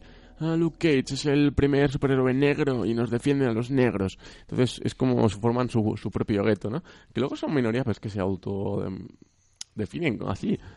Al menos eh, tanto como, como actitud hacia el resto de, de ciudadanos, ¿no? De Harlem. Y en el mm. universo de Marvel cinéfilo, es mentira de que, que sea el primer superhéroe negro. Ya Por- tienes a Samuel L. Jackson, ¿no? A Samuel L. Jackson y a. ¿Cómo se llama este? El halcón. Falcon. Ah, es Caro Falcon, es verdad. Ahí ya. Hay, en esa afirmación me falla algo. Y seguro que podemos encontrar alguno más. Pero bueno. Hala, hasta aquí mi monto hater. Bueno, hasta luego, adiós. Hasta aquí, Efectiva Caos. Pues yo creo que veremos pero- realmente cuál es el, el superhéroe que más mola cuando se haga el, el Defenders, que juntarán, se supone, a Daredevil, Luke Cage, Jessica Jones, Iron Fist y no sé si alguien más. Y ahí diremos, ja, este es un poco mierder, ¿no? Este... Y además igual es como, como un paso adelante, ¿no? Que todos follaban entre todos. Dicen que las, que las próximas películas de Los Vengadores aparecerá Daredevil por lo menos. Y decían también que por ahí que Luke Cage. Que igual The Defenders es otro, otra serie eh, para dar paso a Los Vengadores. Yo sé creo que lo que lo que se planteó al final como una como un apoyo del universo cinematográfico Marvel, porque yo creo que las series nunca se han tomado igual de en serio igual que las películas, al final han ganado un peso entre la crítica y la y los fans tan grande que Marvel se va a ver obligado a lo que dices tú, a incluir a, esa- a esos personajes en películas, porque para mí Daredevil de verdad, eh, sobre todo cuando lo comparas, ya lo, ya lo hemos hablado mil veces, o sea, perdón Ben Affleck, pero es que No, no, cuando nada. comparas, o sea, perdón Ben Affleck y perdón Colin Farrell, que también sale en esa película. Pero cuando Nada. comparas la serie con aquella dos. con aquel con aquella basura, o sea, para empezar ves el salto creativo que han dado las películas y series de superhéroes. Y para continuar ves cómo se puede eh, enfocar una idea desde dos ángulos totalmente diferentes y ver cuál funciona. Yo voy a decir algo que va a ser muy impopular, que es que menos mal que la palmó Michael Clark Duncan, porque si no nos la habrían colado como Luke Cage. Ya puedes seguir, Diego. No, no creo. Ya estaba mayor, ¿eh? Mm, No, sé. Bueno, mayor no estaba Michael Clark Duncan, yo creo que la palmó bien joven. No, en tu necroporra no habría entrado. Clark Duncan la palmó... mm, nació en el 57. Joder. Ojo. Tenía ya más de 50, ¿no? 55 tenía. 55. ¿ves? Sí. Bueno, ¿cuántos? Sí. Michael Colter, que es el que hace de, de Luke Cage. Sí, Sí, bueno. Era 30. Si os digo que, Como que el- dime. no sabía que estaba muerto. ¿No? ¿No? Sí, sí, pero si eh, Sin City es la película, de- es la necropelícula. Ha muerto ya de esa película tanto Brittany Murphy, creo que se llamaba. Sí, verdad. Que salía en Eso sí, sí, que lo sabía, pero no sabía que Michael Clark Duncan se había muerto. También ha muerto sí, sí. Clive Bowen, o al menos su carrera. Y, y Michael Clark Duncan, sí. y Michael Carlanga también, y Clive Owen. y- Y de- Es verdad, tío. Clive Owen siempre fue un tío que se podría haber postulado para hacer películas de superhéroes. Él siempre tenía la misma cara. A mí Clive Owen nunca me la coló. Nunca me... En Sin City yo decía, cuando Sin City decía eso, mirando además a Rosario Dawson, que hacía muy bien de, de jefa puta, quiero un coche con capota y con un motor potente, y no le hacía caso ni Dios, yo decía, es que es normal, Clive Owen, no te hace caso ni Dios. Pues ese no le veo, no sé, no... Me tragaba más... Tío, pues a mí Clive Owen me molaba. A ver, a mí no me Eh. gustaba, pero sin más, ¿eh? Tampoco le pongamos ahora para un Oscar. Bueno, es que... A Ahora ver, me decís que tiene un Oscar y ya. no, Clive Te sorprendería saber la de actores que, por cierto, venga, pregunta para la audiencia y pregunta para vosotros. Una actriz muy famosa negra, y cuando digo muy famosa, digo muy, muy famosa negra, que tiene un Oscar, un Emmy, un Grammy y un Tony. Guppy Goldberg. Qué cabrón, o sea, ¿sabe? Es que es la primera que me ha venido a la cabeza. Whoopi Goldberg tiene un Oscar ¿Por por, eh, actor secundaria en Ghost, Mm. tiene un Grammy por mejor álbum cómico, tiene un Tony por una obra de teatro, obviamente, y un Emmy por un programa de televisión en 2009. Si es que es una... A mí siempre me ha gustado Guppy Goldberg. Es, es una diosa. O sea, empezó como monja, pero es que es una diosa al final. como monja. Sí, yo pensé que el Oscar sería por su actuación de, de Revolución a Monjas en Sister Act. Sí, Sister Act. No, no, no, pues es por, es por actriz secundaria, eh, o sea, act- actriz de reparto en Ghost. Bueno, ya está. Volvamos con Luke Cage. ¿Qué me hago? Eh, ¿Dónde Acabas de ¿Qué acabas de cantar? Acaba de cantar la canción de Sister Act. No sé por La canción final de Sister Act, la de los ¿Podéis, créditos. ¿podéis que, que capar el micro a este tío? ¿Por qué? Pero al menos no ha cantado la de la de la secuela, cosa que pues, sería aún peor. Joyful, Joyful. Ah, no. Bueno, que estamos hablando, sí, de las diferentes tramas de... Bueno, hablabas tú de que eh, incriminan a, a Luke Cage. También recordamos que toda la motivación que tiene Luke Cage en esa temporada es algo muy visto ya, que es la muerte de tu mentor. Mm, sí, pero. Por ejemplo. Ah, el doctor este sí, que al final le acaba salvando uno, porque No, tenía una... no, el doctor Pop, no. Pop, el, Pop. el pop. Ah, bueno. O sea, es como... Es como ¿Has dicho la por muerte? favor, A vengar la muerte. Hmm, Sí, al- algún día Peter Parker va a superar el trauma de tío Ben. No. ¿Algún día Bruce Wayne va a superar el trauma de sus padres? No. ¿Algún día Luke Cage va a superar? O sea, esto está muy visto ya. O sea, la muerte de tu mentor como excusa para rebelarte contra el mundo, Luke Cage no cuela. Sí, Tú pero- querías dar hostias ya de antes y te escudas en la muerte de Pop. Pero esto es. Volvemos a, a lo mismo de antes. Esto es igual en los seis primeros capítulos, hasta que muere Cottonmouth. Después, la, la excusa que ponen para la trama es su exmujer muerta. Hostia, también la historia de arriba, menudo trauma. Claro, es que esa es la historia. Meten ahí dos morcillas para decir, bueno, pues.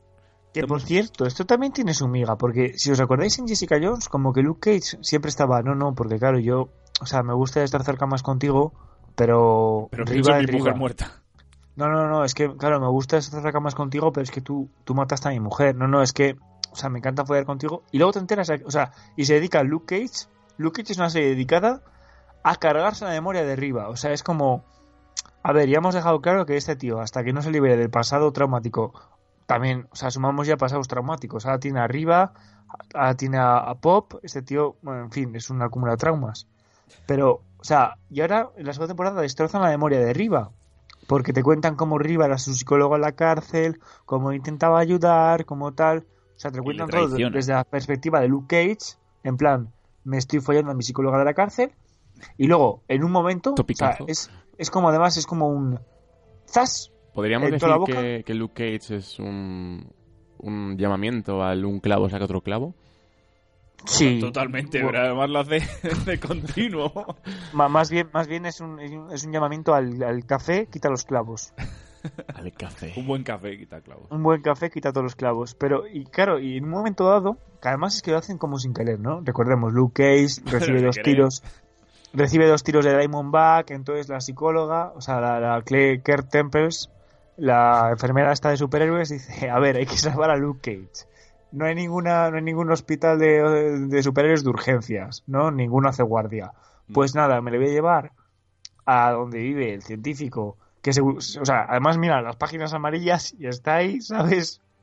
Muy, muy, también muy lógico. Que vive Se ahí lo en, la, ahí. en la granja de Super 8, vive, ¿no? Ahí en- Ahí. Y, tiene, y tiene en el granero algo montado, una especie de, de cámara hiperbálica donde Se, sumergen. se Luke ve que el hombre este es vecino de la familia de Stranger Things. Pero bueno, que van ahí y casualmente el tío dice, pues fíjate tú que en estos años de, pues como el puntillo no se me da bien porque, porque no, y tampoco me ha dado por hacer un jardín, pues lo que he hecho ha sido reconstruirme mi laboratorio en un granero de aquí al lado. Todo, todo muy, o sea, muy normal. Entonces, meten a Luke Cage en ácido sulfúrico o lo que sea eso, le sacan solo una bala, repetimos, le sacan solo una bala, la otra dice, bueno, pues con sangre entra. Y, y entonces, entre tanto, lo que hacen es, bueno, luego Luke se levanta, se rebota, destroza todo, pero salvan un salvan información informática, ¿no? Para, para saber sobre Luke Cage.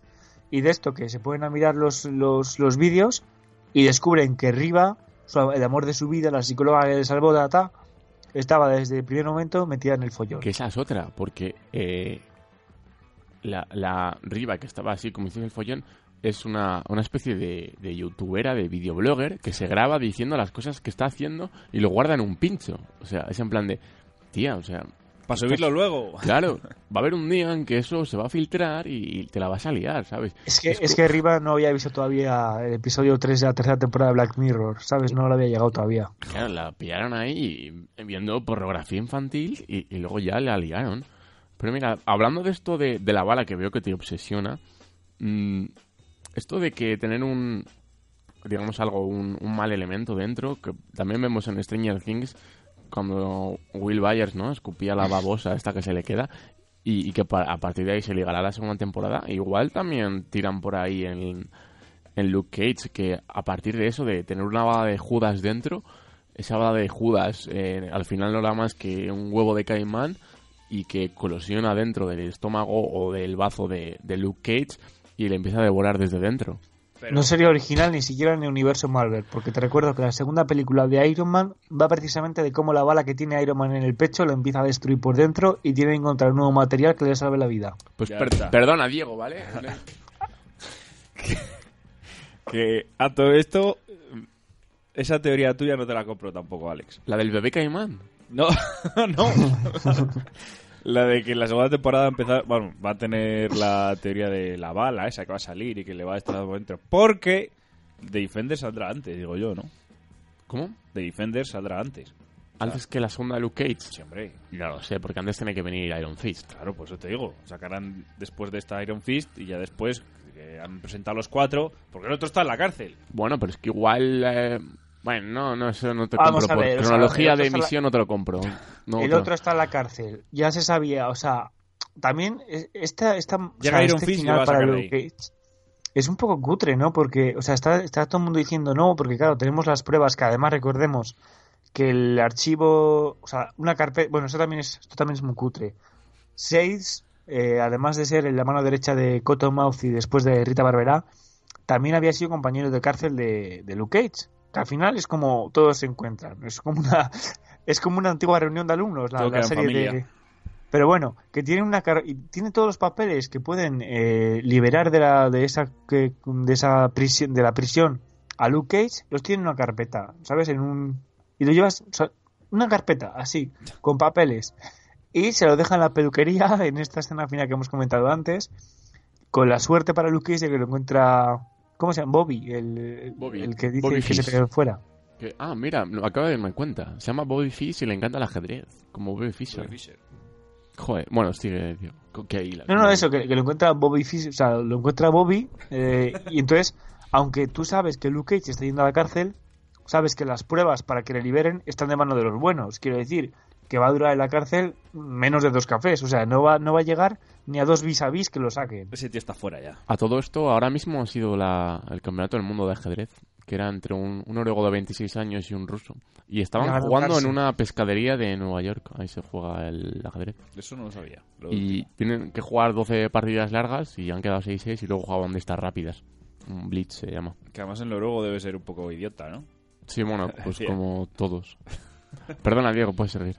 No, no, no, no, eso, que, que- que va a durar en la cárcel poquísimo, o sea, que no tiene ningún tipo de misterio. Sí, claro, depende de cómo nos partan la segunda temporada. Pueden decir, eh, no, el primer episodio vamos a ver a Luke Cage como en la cárcel le, le hacen bullying por ser un mutante. O directamente empezamos eh, a lo modo Ocean's Eleven con Brad Pitt esperando a la puerta a Josh Clooney y preparando ya su siguiente golpe. Ya veremos. Pero vamos a ver.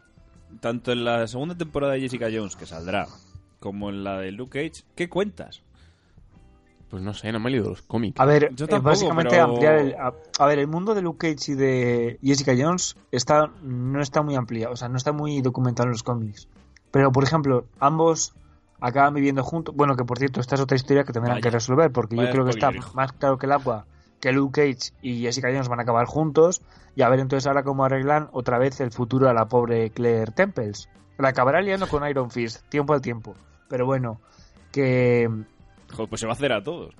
no, no, no, no, sí, que la segunda temporada de que irá, pues irá de cómo se reencuentran Luke Cage y Jessica Jones. Si no se reencuentran antes en los, Defen- los de, de- de- igual los de Defender se dan el WhatsApp y luego ya en Luke Cage 2 o en 20. Jessica Jones 2 ya como que retoma la relación y luego al final acabarán haciendo una temporada que ya solo sea Luke y Jessica Cage, porque en América cogen el apellido del hombre. ¿no? Pero me refiero, me parece mm, complicado que el villano de la segunda temporada de Jessica Jones, por ejemplo, sea mejor que Killgrave. Y no sé qué villano pueden poner. Bueno, sí, sigue viva la marea, la marea esta. ¿cómo se Bueno, el, el rubito este, el que se metía pastillitas al final, el que el policía primero se hacía Tracy, que luego se era un soldado de... ¿Os acordáis? Sí, Pues ese será el villano. Así a voz de pronto. ya está. Y en Luke Cage, pues la María Dillard esta, supongo, ¿no? Que se hará fuerte otra vez. Pues sí. Mira, estoy leyendo aquí junta- acerca de- del universo de Luke Cage. Bueno, cuenta muchas cosas de su origen, de Carl Lucas, Powerman y toda la movida. Y hablando de Iron Fist, eh, aquí veo que Misty Knight de- después se formó su propia agencia de detectives y eh, tenía como una especie de subcontrata o algo así, por lo que interpreto, eh, llamado Héroes de Alquiler, que es otra otra saga de, de Marvel, donde Puño de Hierro y, o sea, Iron Fist Puño de hierro. y, y Luke Cage trabajaban juntos, pero eh, Iron Fist muere y acusan a Cage del crimen. Vaya. Después resucita, no sé cómo, Iron Fist y puede limpiar el nombre de Cage. Que es en plan un poco como cuando acusaban a Bart Simpson de matar a Skinner en aquel episodio de Los Simpson y luego resultaba que estaba en el desván o en el sótano, no me acuerdo. Entonces es un poco así de que se hacen amigos y por lo que leo aquí también Misty Knight y Iron Fist llegan a, a tener algo. Joder, macho. Así que yo creo que Misty Knight al quedarse mm, pues eso, sin el café de Luke Cage, pues dice voy a tirar por, por Iron Fist, que además Iron Fist la referencia es obvia, ¿no? Fisting. No, Bueno, vamos a dejar este tema. Pasamos del café al fisting, amigos. Mira, tengo apuntado de cuando vi la serie, que fue hacía dos meses casi, todas Sí. las referencias a cultura negra que hacen en la serie. Voy a decir alguna, ¿vale? ¿Negra o negrata? bueno, vamos a decir negra, afroamericana. Negrata. Por ejemplo, Luke Cage tiene un póster de Miles Davis, un músico de jazz, en su habitación. Luego también tienes el cuadro de Notorious Big en el, en el despacho de Cottonmouth. Y como curiosidad, tú antes has mencionado a Cheo O'Dari Cocker, que es el showrunner, el productor ejecutivo, y este pavo también dirigió o estuvo metido en el meollo de una película sobre Notorious Big. El raperaco este de Brooklyn, ¿no? Sí, el rapero que junto con Chupa Murdoch iban a ser los dos la hostia, es lo que los dos al final se les fue un poco de manos este beef de el, este es mejor que el oeste, eh, tu madre es puta y al final acaban los dos muertos. Luego tienes, luego tienes al principio en la, peluquería, bueno, es una peluquería en la que se habla de cultura, o sea, de literatura, es como un círculo literario y están hablando de varios escritores. Por ejemplo, Luke Cage habla de Donald Goins y Pop habla de Walter Mosley. Ambos son escritores de, de novelas, sobre todo policíacas y negras, y hablan de Donald Goins, que fue un pavo que escribió sobre criminales y murió como uno, o sea que se fue un poco la mano con su vida. Y este tío, eh, al que habla, de que en la serie, fue el inventor de un personaje de, de las novelas ah, de, misterio negras, se llama Kenyatta. También un nombre muy rebuscado, ¿eh? Kenyatta. Con dos T's, por cierto. Pero lo demás está como Kenia. O sea, K-E-N-Y-A-T-T-A.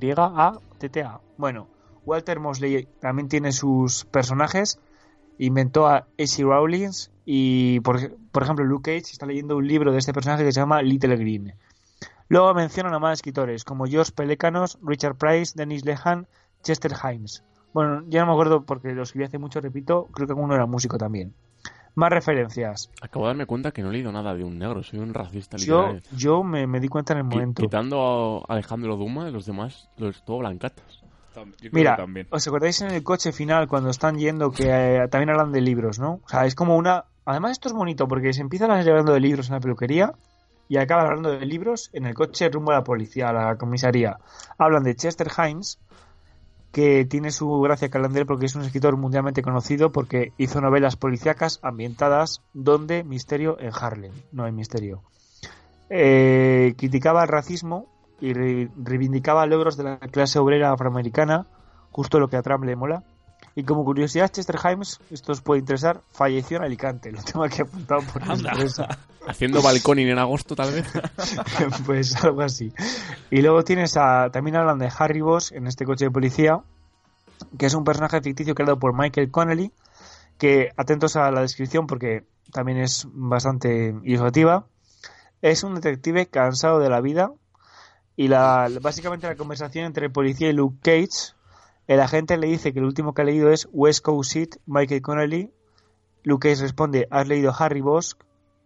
y la respuesta es negativa. La gracia está en que Amazon produjo una serie sobre este personaje ficticio. O sea, hay una serie de Amazon sobre Harry Bosch. Y a mí me parece que esto es un hachazo de Netflix a, a Amazon. En plan, ¿has leído Harry Bosch? No. Se llama ¿Has visto Harry Bosch? No. Puede ser. Luego también cuando están yendo aparece un restaurante que se llama es el Rose Roster y es un restaurante muy conocido de Harlem. Sí, yo es que me fijo en estas mierdas, ¿vale? O sea, yo esto no lo he leído en ningún foro de las 20 curiosidades de Luke Cage. No, yo os juro que yo me fijo en estas putas mierdas. ¿También te has También- fijado en que el bigote de Luke Cage es como el de Lando Calrissian? Sí, no. No. Luego, el, el proveedor de armas del que hablan en toda la serie, Justin Hammer. ¿Os acordáis? Que de vez en cuando hablan de Ham. No tiene nada que ver con los coches Hammer. Básicamente es un personaje ficticio en los cómics que competía con Tony Stark en la carrera armamentística, pero de los cómics. Luego, ¿visteis ese cameo de Stan Lee? Sí, pero ¿Cuándo? no recuerdo... Justo, justo en la escena en la que Luke Cage se mete en una. Cuando salía el de Wutan Clan, que es un atraco a mano Ah, armada, sí, que entra verdad. Luke Cage, disparan a Luke Cage y Luke Cage le dice al atracador que coge les haces mierdas y les expulsa. Justo antes de entrar en esa tienda, hay un cartel de Stanley disfrazado de policía y pone el mensaje: See a crime, report it. ¿Ves un crimen? Denúncialo. Mm. Ujú. Y más cosas. Ah, bueno, ¿os acordáis también cuando el, el, el imbécil este que se cargaba a Pop, que era uno de los secuaces de Cottonmouth, Sí, que le tiran por el... O sea, tenéis, eso es, tenéis en, en, en la mente la, la el momento en el que se lo está contando a Cottonmouth, ¿no? En plan, pues llegamos ahí y les reventamos a todos. Pues no, o sea, la frase que utiliza es fue como Yanko en Candyland, que alguien llama a Quentin, Ah, haciendo referencia a la escena final de Django Unchained de Quentin Tarantino. Sí, sí, sí, sí. ¿Ves? Ahí está otra vez Tarantino. Sí, sí, está por todos lados. Y no tengo más curiosidades más que añadir que hay un secundario que ha aparecido en prácticamente todas las series de Marvel, que es Turk Barrett, que es el que está jugando al ajedrez en... con Bobby Fischer y es el que le chiva a Cotton, bueno, el que le chiva a este secundón de Cottonmouth, que chico, ¿os acordáis los tres prim- los tres eh, que robaban a Cottonmouth al principio, no? Sí. Pues ese que le chiva, o sea, ese personaje este que le chivaba a los de Cottonmouth, que chico estaba en la barbería y por eso luego iban y se cargaron a todos. Y eso ha salido en todas. Turk Barrett, sí, era un, un traficante de armas en Daredevil. Bueno, tengo mis dudas de si aparecía o no, o no aparecía en, Jessica Jones. en Jessica Jones, pero hay un momento en el que Misty Knight se cruza con Turk y le dice, estás un poco en una zona que no te corresponde a la ciudad, ¿no? Haciendo referencia a que en ese momento está en Harlem y que Turk Barrett pertenece más bien a Hell's Kitchen, de donde es Daredevil también. Ya. Pero sí, es un personaje que ha aparecido en más de una temporada. Pues yo tengo otra curiosidad. No sé si te darías cuenta o no. A ver, y luego leemos los titulares del día. En el capítulo 12, eh, hay, no sé si a los 8 minutos, 10 minutos de capítulo, llega uno de los compinches y le pregunta a Diamondback que, que, hay, en- que hay en la caja. What's in the box? Ah, sí, eh, Pulp Fiction. No, Seven. Que le dice, Ah, le la dice directamente, eh, pues es una caja llena de, de ira. Y, Hostia, pues no lo había visto yo esa. No, perdón, dice, aquí dentro hay uno de los siete pecados capitales. Y le pregunta al otro, ¿cuál de ellos? Dice, ira. Y es justo el final de Seven, que es lo mismo. Le pregunta a Brad Pitt qué hay en la caja Pero había la cabeza de Gwyneth Paltrow. Claro. Spoiler. y era el último pecado, pecado capital que tenía que aparecer en la película, la ira. Me hizo mucha gracia. Que, empezaba a gritar, ¡No! Y empezaba, luego le daba un tiro. Y decía, ¡qué cabrón! Que fue- Realmente fue la, la- primera vez la que vi que cabeza- había Kevin Spacey, creo. Creo. Realmente la cabeza simbolizaba la envidia de Kevin Spacey por la vida de Brad Pitt y lo que era la ira era Brad Pitt Brad Pitt. matando a Kevin Spacey. Efectivamente. ¿No Pero es un niño haciendo de, cojonudo. de cases, o sea, sospechosos habituales. Buah, Es que. Kevin Spacey, o sea, hagamos un paréntesis. ¿eh? O sea, habría que hacer un- una iniciativa caos de el puto amo que es Kevin Spacey. Y yo ya lloro con American Beauty. American Beauty me parece el, el culmen del cine existencialista. Venga, invitamos a la audiencia, que cada vez son más los fans del caos, por cierto. ¿Ah, sí? Eh, sí, sí, sí. o sea, siempre hablamos de Malvicio porque es, el, es un fan fiel que nos comenta en todos los podcasts. Yo ardo deseos de saber si Luke Cage también nos ha superado intelectualmente o no. Pero bueno, que a ver, tenemos a Malvicio, tenemos a Danines y a Escucha la voz. No, este no es para nosotros.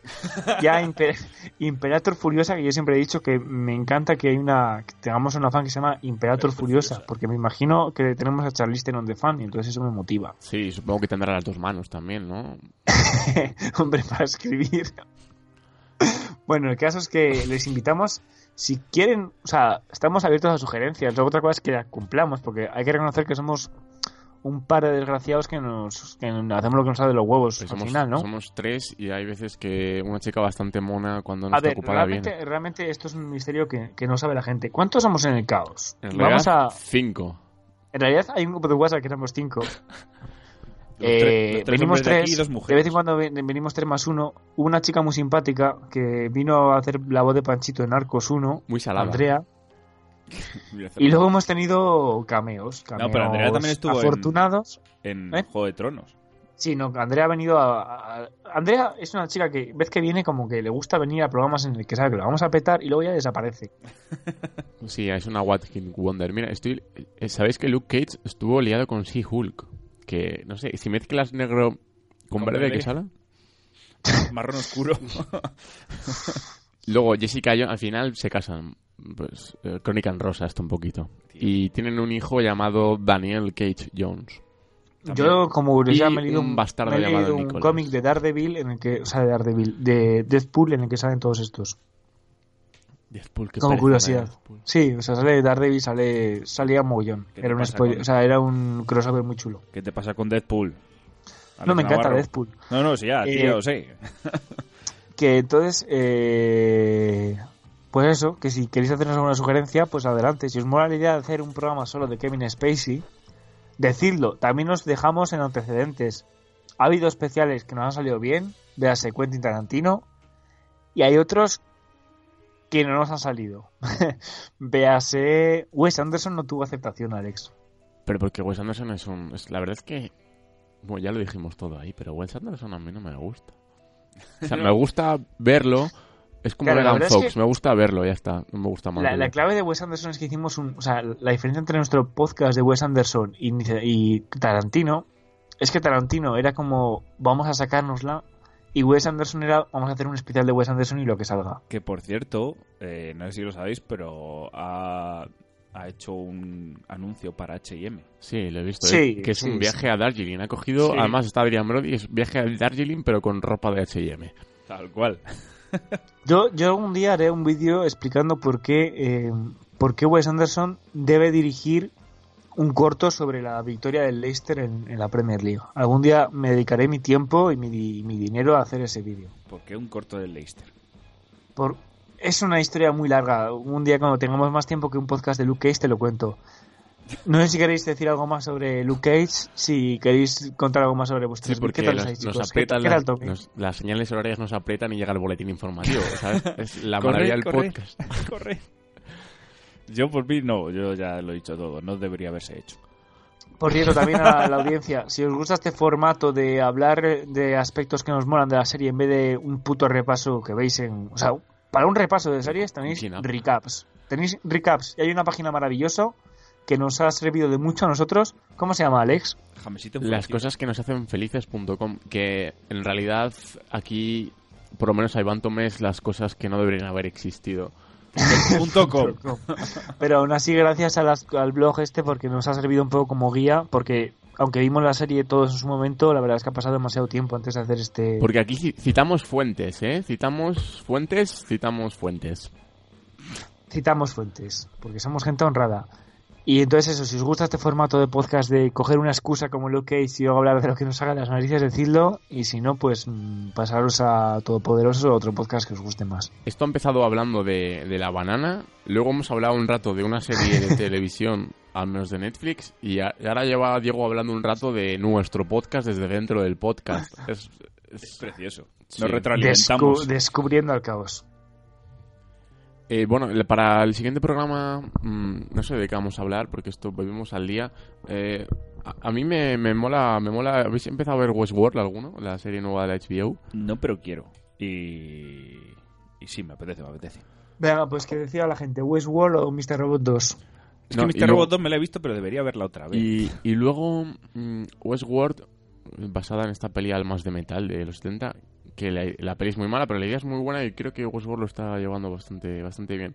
Acaba la, la primera temporada el día 4 de diciembre y, y la verdad es que tiene, tiene ese aire distópico que nos vuelve locas.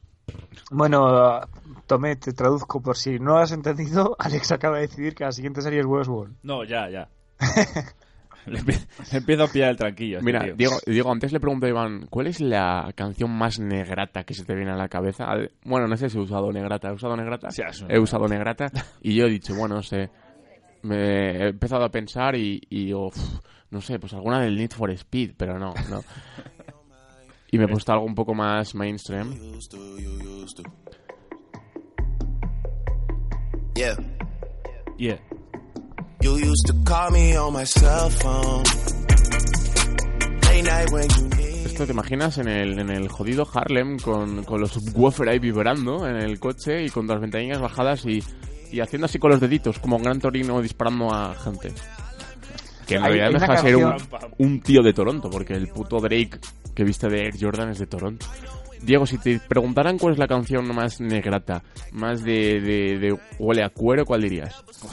Es que hay una canción que se llama Niga, Niga, Niga, Niga, Niga, Niga, Niga. Y es todo el rato así. Y lo, lo bueno de esa canción es que cuando salió, cuando salió esa canción, que es de hace ya unos años, todos los comentarios eran tipo 40 años luchando por los derechos civiles para esta puta. Pero es que, o sea, es tal cual. O sea, siempre me dicen Niga, Niga, Niga, Niga, Niga, Niga, Niga. Soy 100% Niga. Mm. ¿Eh? ¿Quieres que te la pase? Ah, Podemos es hablar que la de estoy escuchando a la vez que vosotros. ah Es vale, vale, vale, vale. Estamos ya aquí, o sea, Diego innova desde su, desde su estudio de, Mira, te la- de te lo radio, has pasado. de Radio 1. Que le pasa por la red interna del programa. Pues Sí, porque apenas acabar. se ha oído el, el mensaje, ¿no? Como la llamada interna de antes. Tenemos una llamada de, de aquí, de Madrid. Qué niega, Yo, eh. yo, yo. Algo de Nicki Minaj. También Nicki Minaj es una de estas negras. Porque les pasa. Tiene Joder, que haber más. Yo es que como, como y no engordo, no me sale culo. Pero luego llega. Yo qué sé, Kim Kardashian. Se come un, un taco, echa un, un zurullo como el fémur de un bebé y le sale un culo que parece un trono de castillo. A mí eso no me pasa. Bueno, estoy, estamos entrando en el territorio de la crónica rosa. Eh, nada más que añadir, chicos. Me lo he vuelto a pasar muy bien con vosotros. ¿Cómo no? Y yo también. ¿Quién eres? ¿Quién es tú? ¿El, el de la llamada sigue aquí? Pero, Es muy, es muy de abuela decir, han llamado, ¿Han llamado? han llamado. No, ha, empeza- eh, ¿ha empezado esto ya. Ah, que ya estamos grabando. Ah, que estamos grabando. Diego, ¿no? bueno, chicos. Bueno, sobre todo para, para los que llegáis escuchando los últimos 5 minutos, gracias. Sois nuestros mayores fans. Malvici, yo sé que tú eres uno de ellos. Pero yo tengo una, una duda que es... eh, ¿Más? en, en Westworld no hay minorías. No sé de qué vamos a hablar. A ver, podemos hablar de la gente que tiene implantes de metal. Y, y gente que no existe. ¿Qué Hola, tiene, has ya dicho? estamos haciendo spoiler. Venga, hasta luego. Joder, eso te lo dice en el primer capítulo, creo. No, no, no, no. ¿No? Bueno, co- corta Luego esto, me lo corta cortas. esto, Alex. Venga, bueno, gracias por gracias por nada, Tomé. Ha sido un placer hacer radio contigo una vez más. Ay, y contigo, señor Jamesín. Hacer radio contigo. Me imagino como Diego nos mece en sus bracitos. A mí también me gusta hacer radio contigo y lo que no es radio. Me gusta hacer radio con vosotros y despotricar de todo con vosotros. Sí, también te gusta negar existencia de cosas. Eso es precioso. Si empezó Nietzsche, ha llegado Iván Tomé. sí. Voy a empezar a escribir de esto. Hemos sido Diego Alonso, Iván Tomé y Alex Navarro y esto ha sido Iniciativa Caos.